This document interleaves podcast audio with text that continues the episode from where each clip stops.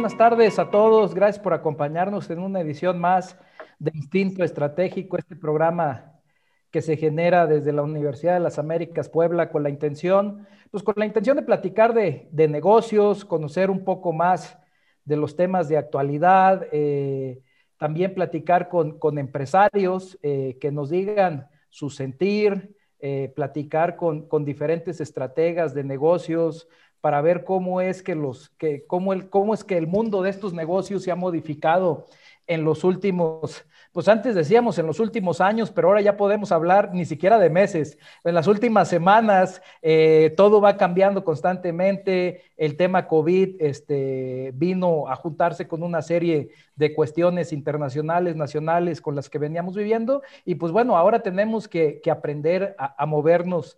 En, en, diferentes sentidos, a volvernos más disruptivos y sobre todo, creo yo, lo más importante, y con esto quiero comenzar la plática del día de hoy, esto nos lleva a profesionalizar nuestros negocios, a institucionalizar estos negocios. Es una palabra que suena tan sencillo, pero a veces es tan compleja de llevar a cabo y nosotros mismos creo que como como país no tenemos esta cultura de profesionalización de los negocios y por eso el día de hoy este, aproveché para invitar a dos grandes personalidades, a dos grandes mujeres que la realidad es que conozco hace muy poco, pero desde que las conocí, este, yo creo que hicimos clic a la primera, entonces me siento muy afortunado de conocerlas, de, colaborar en algunos proyectos con ellas y pues me permito presentarlas por orden alfabético para que este, las dos son damas, entonces ellas llevarían el, primer lugar, pero las presento por orden alfabético.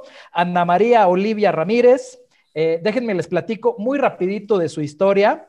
Ella es socia de Risco Group, que es consejera independiente de bancos, instituciones financieras. Eh, ella también es presidenta del Comité de Admisiones del Colegio de Consejeros Independientes de nuestro país y lógicamente también es, asociada del Colegio Nacional de Consejeros Independientes Profesionales en nuestro país. Y también nos acompaña María Paula Calvo, que ella es miembro y presidente de la Comisión de Honor del Consejo Nacional de Consejeros Profesionales Independientes de nuestro país. Ha sido mentora de startups y, está en proceso de certificación como consultora de emprendedurismo e innovación por la Universidad de Salamanca en España y ha sido reconocida entre las 100 mujeres más poderosas de México por expansión. Entonces, como pueden ver, tenemos dos grandes personalidades el día de hoy y pues la idea es que platiquemos un poquito sobre el tema. Voy a empezar con el tema de género y después nos vamos metiendo al tema de, de profesionalización, ¿no? Eh, quisiera preguntarle, si quieres, comienzo este, contigo, Ana. ¿Por qué resulta tan complicado que mujeres se encuentren en posiciones de, de administración en nuestro, país? Aprovechando ahorita que mencionaba que, que, María Paula está en las 50 empresas más innovadoras de México, cuando vemos las listas de expansión, cuando vemos los hombres más poderosos o las mujeres más poderosas de México, cuando analizamos los consejos de administración en nuestro país, nos encontramos con que son muy pocas las mujeres que están participando en un consejo de administración actualmente. ¿A qué crees que se deba este asunto, Ana? Eh, pues mira, esto eh, por supuesto viene de, siglos, ¿no? En donde el hombre era el que salía a buscar eh, este, el sustento de la familia, desde las épocas prehispánicas, ¿no? Sin embargo, eh, hoy yo creo que ya nada más es, es un tema de, pretexto, de costumbre, porque si eh, nosotros que estamos en medio de, eh, este, de, este medio de consejeros, este, siempre te dan la misma respuesta. No hay mujeres capacitadas, ¿no? Mm. Y, la verdad es que no, no hay peor ciego que el que no quiere ver, ¿no? Claro habemos muchas mujeres eh, este, eh, con talento, con preparación, eh, que, sí, sí llegamos a un momento en la vida profesional en la que nos cuesta dar el, siguiente paso, no por nosotros, sino porque, porque el mismo este, sistema te impide el poder este, continuar subiendo o te cuesta muchísimo más trabajo. Tienes que demostrar 10 veces más que eres tan capaz que la persona que está al lado tuyo, que es de género masculino. Entonces, pues hay que pedalearle 10 veces más para, seguir avanzando. Eh, eh, mucho tiene que ver con eso, eh, sin duda, pero específicamente con respecto al tema de los consejos, hay una estadística, este, que los números no mentirán, que nos dice que el 70% de las posiciones de consejo se ocupan porque alguien refirió a esos consejeros. Entonces, si los mismos hombres no eh, refieren a, otras mujeres. pues entonces seguimos en, la misma, en el mismo círculo vicioso. No, no, no es que no haya, es que no las invitamos. Eh, este, yo participo, además del colegio de consejeros, en un grupo eh, que se llama Women Corporate Directors, que lo que es una fundación global que lo que está promoviendo es justamente eso, el pasar de voz en voz eh, la referencia de mujeres capacitadas, preparadas, posiblemente algunas sin experiencia en consejos, pero sí con experiencia en la rama en la que se está buscando algún miembro de consejo para participar en alguna empresa. Eh, entonces es una labor que hay que estar eh, es una labor ardua y constante, ¿no, Ana? Porque sí, sí, es, es, complicado y, vamos, lo digo, lo, digo como el género del otro lado, ¿no? Como hombre para las mujeres y lo, lo, hemos visto. Pero, María Paula, déjame preguntarte rápidamente, tú estás en el ramo de innovación, ¿de acuerdo? Tú estás en el tema de las startups, estás en el tema emprendedor. ¿Cómo le hace una mujer para colarse entre las 50 empresas más innovadoras de México en un país caracterizado por este, primero por poca innovación, tenemos que ser realistas, somos un país que estamos queriendo dar el siguiente paso en temas de innovación y desarrollo de negocios, pero lo otro más importante, cuando volteas a ver el tema de la innovación y de los emprendedores, pues una amplia mayoría sigue siendo hombre, ¿no? Bueno, este, la verdad, déjame agradecerte por empezar que nos, que nos hayas invitado a esta conversación. Eh, sin duda es un, gusto poder hablar de temas de, tanta actualidad eh, y tratar de, aportar una perspectiva muy personal eh, al respecto. mi curiosidad y mi incursión en el mundo de la innovación y de las startups no es eh, algo reciente. Yo creo que mi carrera profesional, eh, más allá de, lo que has podido compartir con la audiencia sobre mis, mis antecedentes, yo tengo más de tres décadas, vamos a ponerlo en números pequeñitos, pero sí es de, de experiencia corporativa, donde siempre he sido una apasionada por buscar salir del status quo.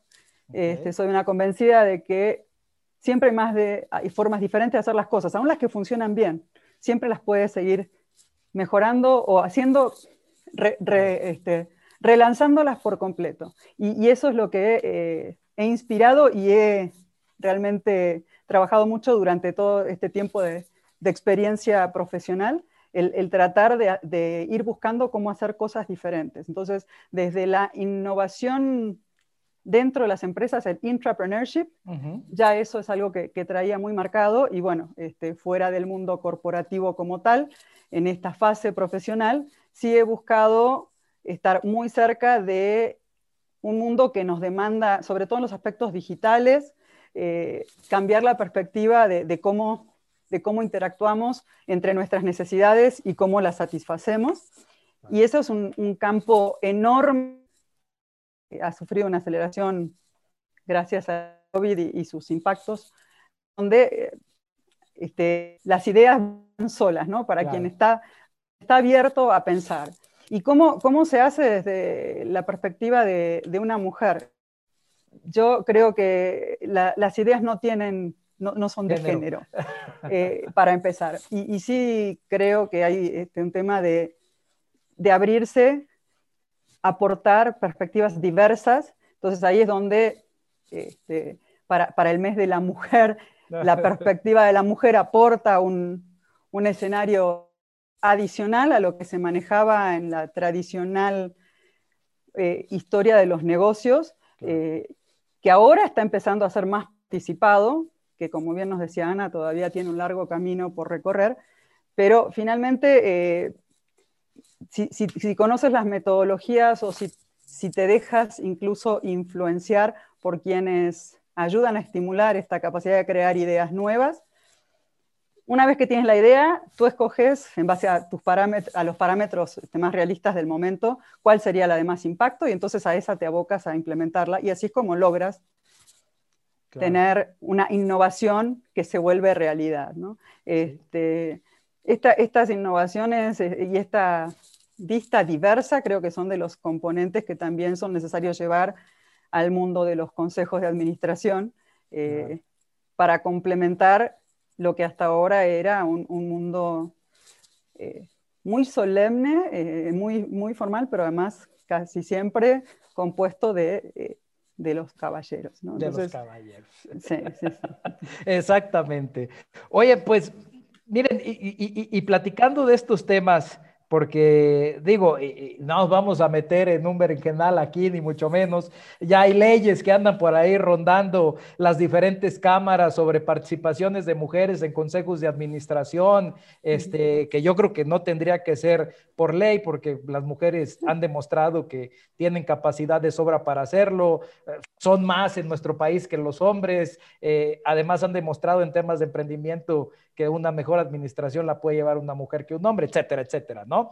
Yo, yo, yo quisiera platicar eh, eh, este, con ustedes, e, este, de por sí es complicado tener un consejo de administración en un país como el nuestro.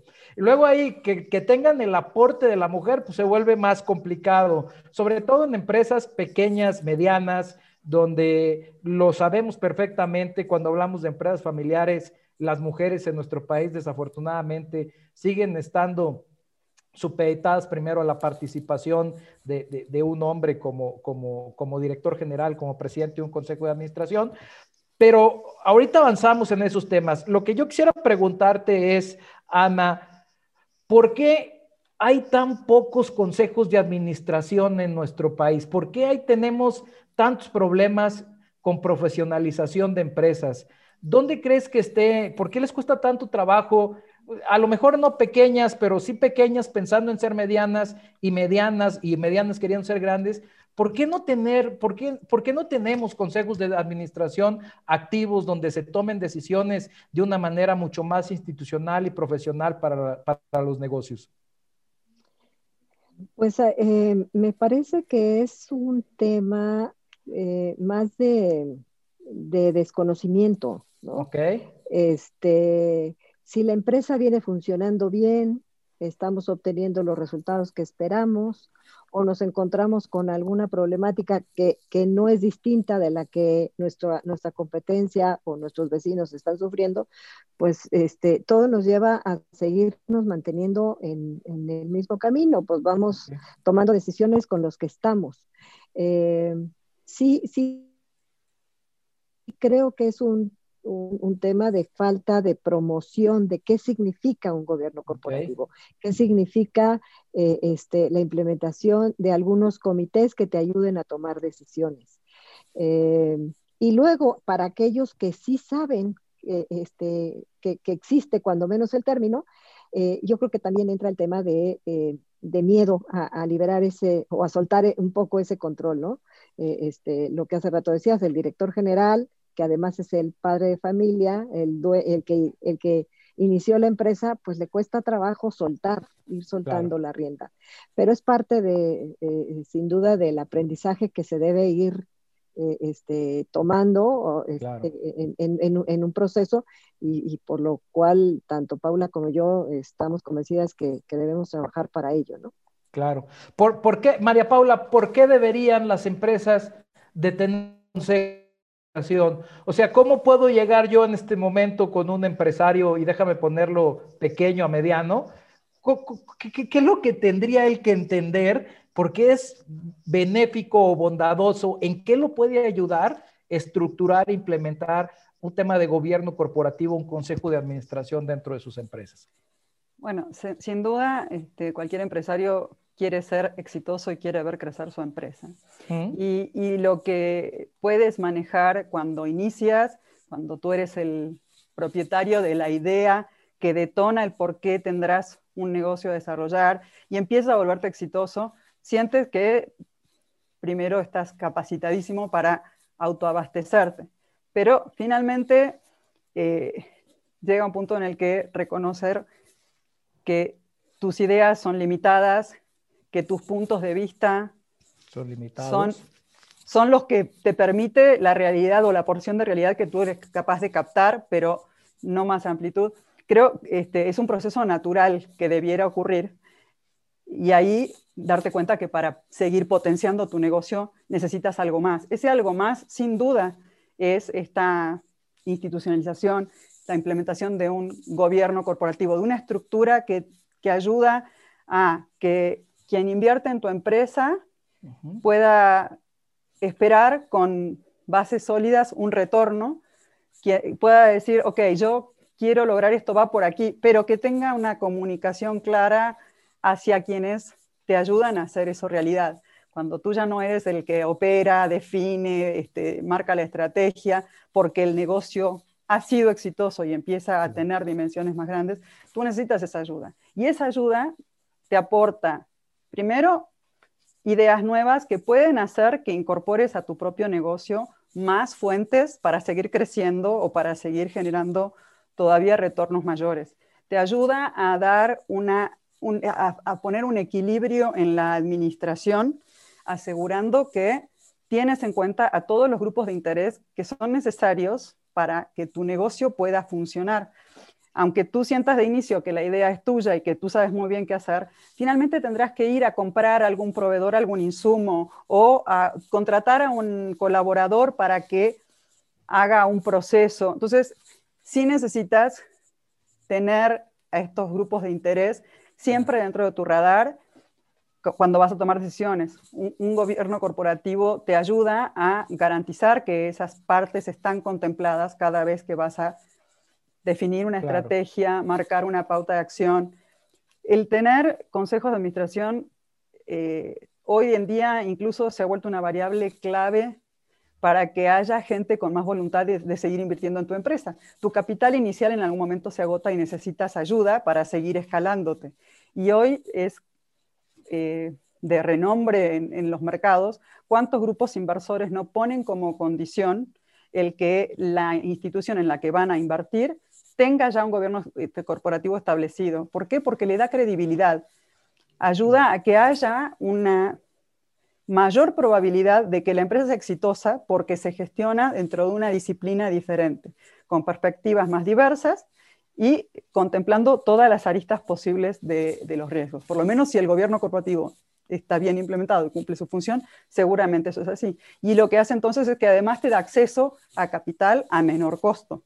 Hombre, y eso es una maravilla. Digo, sobre todo en, los mercados tan volátiles como están actualmente y conseguir este, fuentes de financiamiento, porque como bien lo dices, de repente tenemos al, todopoderoso, al, fundador, al patriarca, el, todólogo, el que quiere dar la misa, hacer la procesión, pasar por la limosna, este, tocar la campana, y, y nos damos cuenta de que lo puedes hacer con dos o tres empleados o con un negocio pequeño, pero cuando un negocio alcanza ciertas escalas, como tú bien dices, pues nuestras capacidades, nuestro tiempo y nuestros presupuestos son limitados. Entonces, tal vez nos hemos acostumbrado a vivir con negocios que alcanzan cierto techo de cristal, donde inclusive el propio dueño es, sin darse cuenta, ese techo de cristal que impide que el negocio siga creciendo, ¿no? Entonces, aquí yo te preguntaría, Ana, ¿Cuál es el papel de un consejero independiente entonces?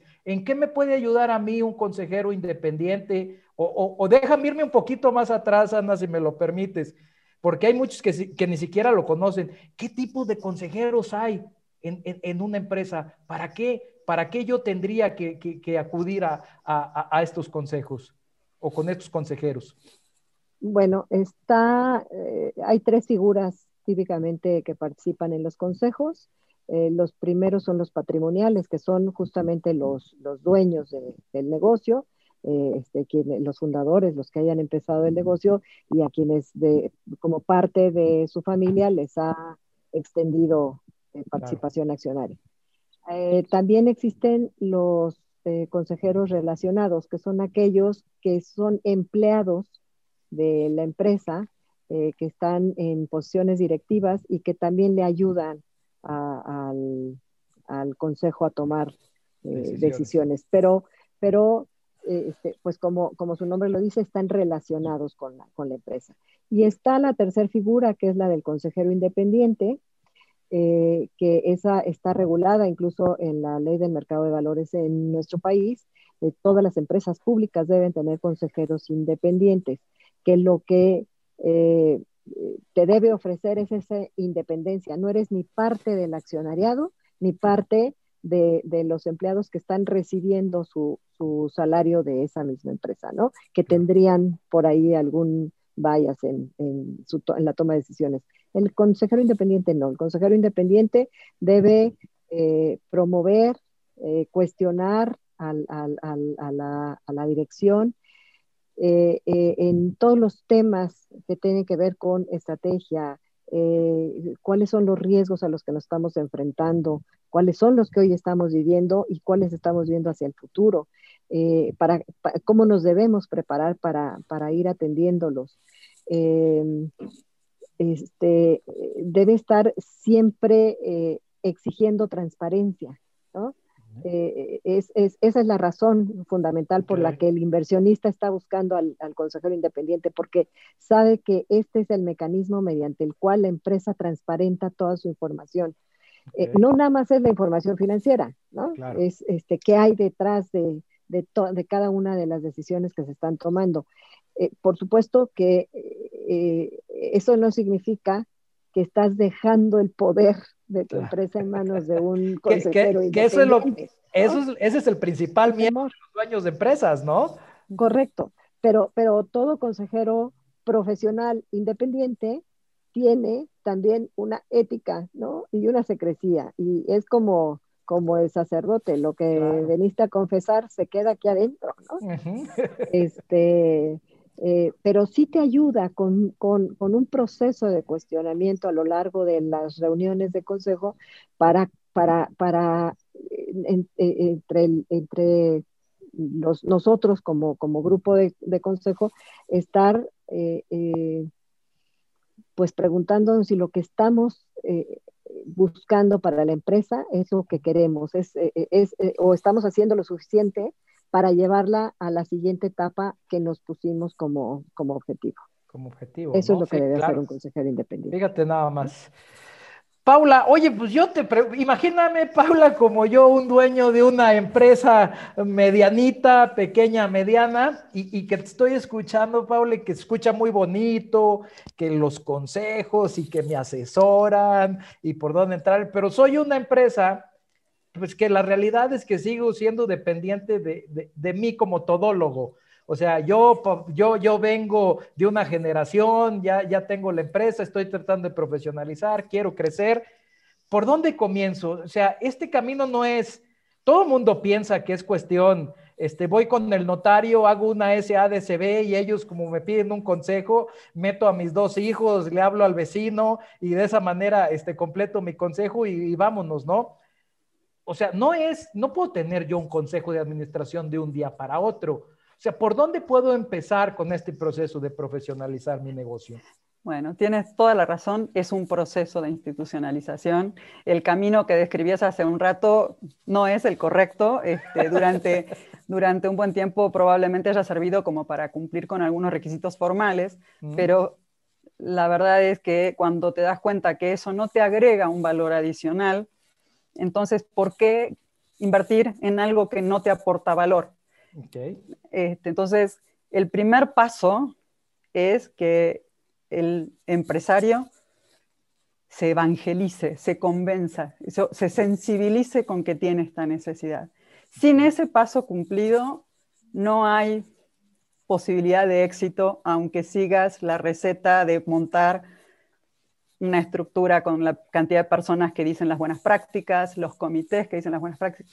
si no hay un convencimiento real, de inicio de que ese es el camino para que tu empresa se potencialice, logre escalar y logre avanzar hacia las etapas que tú visualizaste en tus sueños alguna vez, este, sin ese primer paso no, no funciona. Entonces, es clave eh, la apertura del empresario a, primero, informarse sobre qué, qué es esto del gobierno corporativo y entender que sí es un beneficio genuino para su empresa.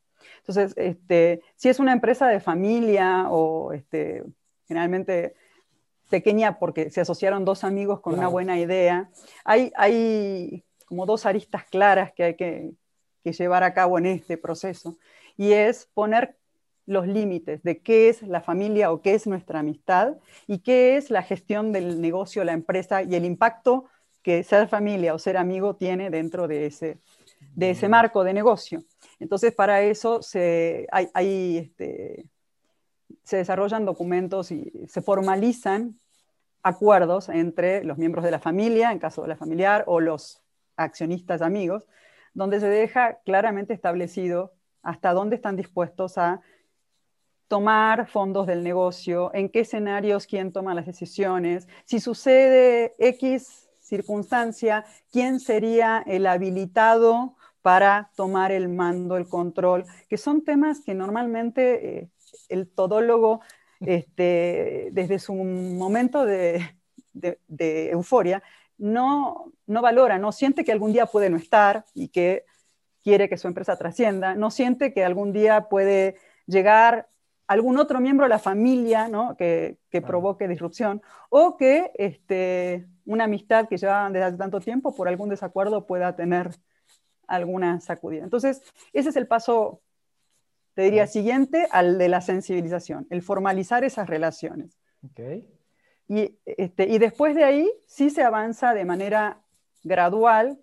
Este, el propio empresario tiene una visión de dónde están sus mayores retos, de dónde pretende desarrollar estrategias más este, agresivas, innovadoras, y empieza a eh, caminar con el acompañamiento de estructuras, como pueden ser consejos consultivos, donde grupos asesores de ciertos de expertos en, en distintas materias trabajan de manera colectiva y colaborando en ayudar a generar los procesos, a implementarlos.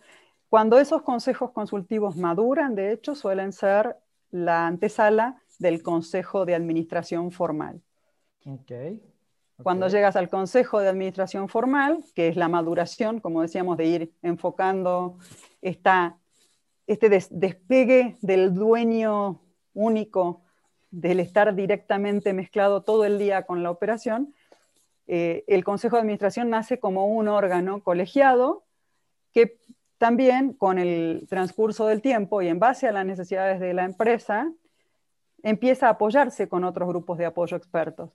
el comité de, estos grupos de apoyo expertos se llaman comités normalmente en la legislación de México, en otros lugares los conocen como comisiones, este, pero el más común que se conoce es el de auditoría, lo primero que se trae es una vista de alguien externo que ayude a entender que hay un control y que el control está bien, pero la verdad es que aún en ese marco, el empresario tiene la capacidad de escoger cuáles grupos de apoyo este, quiere, salvo que sea una empresa regulada financiera que sí tiene algunos mandatorios, pero cumpliendo con los mandatorios puede agregar a voluntad los que quiera. Hoy, por ejemplo, muchas empresas están poniendo comités de innovación o comités de tecnología o comités de diversidad, este, que hablábamos hace un rato, se están este, multiplicando, que no son requeridos legalmente por ninguna legislación que yo conozca hasta ahora en el mundo, pero que ante la necesidad de que la empresa evolucione en alguna materia en particular o tenga referentes más claros, porque el consejo también sirve para que los colaboradores de la organización busquen ahí modelos, ¿no? modelos de ética, modelos de, este, interacción. Entonces también es un foro inspirador hacia la organización. Mm, ok, pues mira, oigan, pues muchísimas gracias este, por acompañarnos el día de hoy. Se nos, se nos acaba el tiempo, pero eh, yo antes de despedir el programa sí quisiera eh, eh, terminar con una última cuestión. Eh, lo, que nos lo que nos queda claro entonces en todo este proceso, Ana, es que no podemos hacer negocios solos. O sea, estamos claros que, que solitos no vamos a conquistar, ya no quiero decir el mundo, sino este, la localidad donde estamos. Somos una sociedad sumamente, pues no, no quisiera usar, usar el término cerrado, pero sí tendemos a ser muy aprensivos con nuestros negocios. Eh, eh, eh, yo creo que es un tema más de cultura que otra cosa lo que hay en, en, el ambiente, en el entorno de los negocios en México, ¿no, Ana? Sí, sí, sí, sin duda, pero yo creo que sí se está avanzando en ese sentido en, el país. yo, yo veo cada vez más empresarios interesados en, dar el, siguiente paso, en, en hacer que sus, sus empresas trasciendan, eh, este, que sean eh, empresas eh, socialmente también responsables, ¿no? sustentables. entonces, yo, yo te diría, es, es, es, seguir trabajando, ¿no?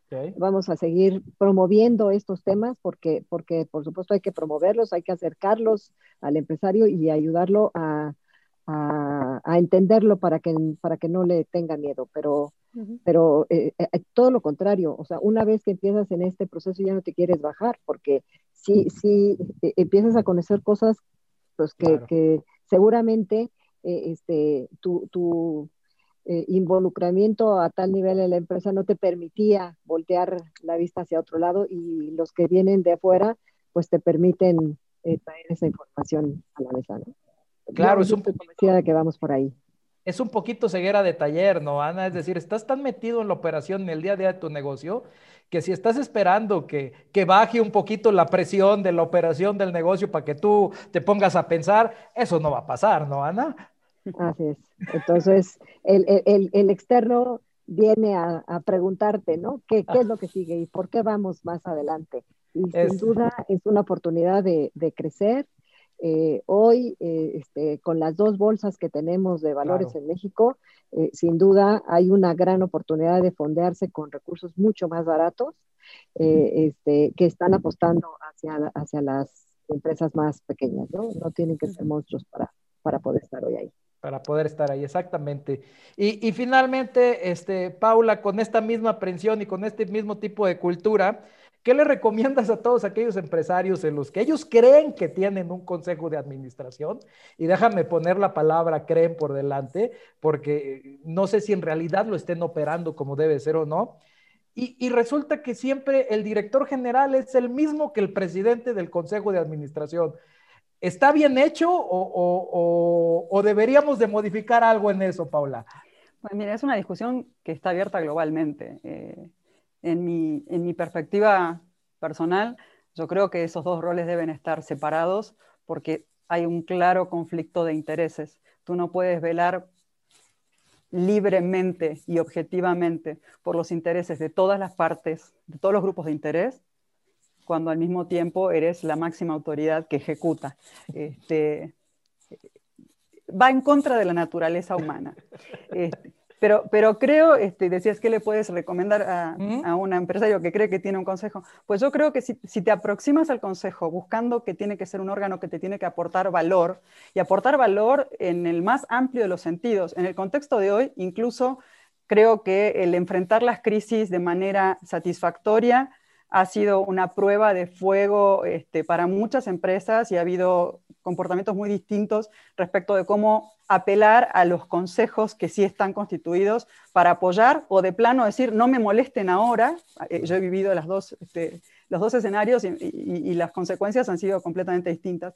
El consejo tiene que agregarte valor. Si no te agrega valor, entonces lo dejas on hold porque ahora no tienes tiempo para distraerte. No te sirve, ¿no? Y, probablemente este, el que no te sirva es el que no está bien implementado. Tú, como dueño de la empresa, tienes que exigir que ese consejo produzca valor. En el mundo de hoy, y volviendo a enfoques como la innovación, por ejemplo, tus competidores surgen de donde tú nunca los buscaste, ni siquiera mirabas a esa competencia.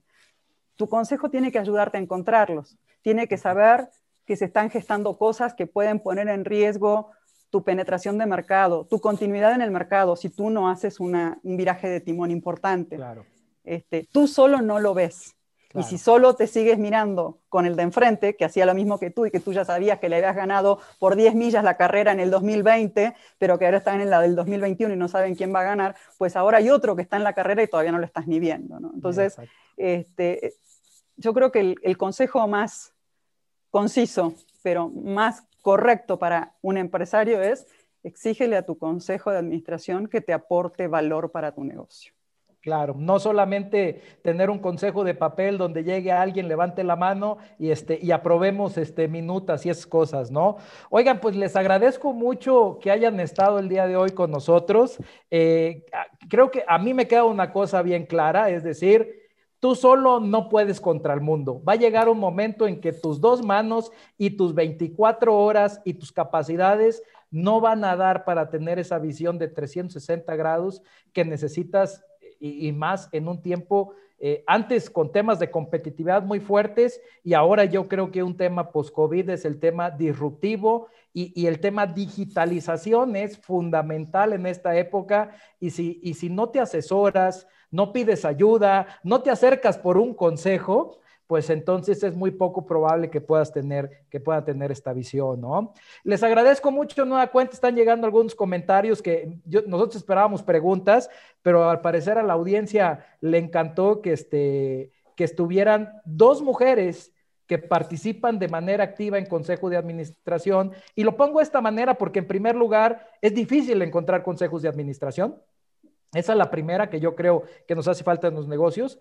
Los consejos muchas veces son muy cerrados, como bien ustedes lo comentaron, y entonces los consejeros se mueven más por recomendaciones profesionales que, otra, que por otros aspectos. Y bueno, el que tengamos dos mujeres exitosas que se mueven tan bien dentro de este, dentro de este mundo de, de, los consejos de administración y el gobierno corporativo, pues bueno, siempre es algo que celebrar y sobre todo, como bien decían, tenemos el trabajo, no solo la encomienda de empujar el tema de mujeres, sino empujar el tema de gobierno corporativo y de profesionalización de los, de los negocios en nuestro país.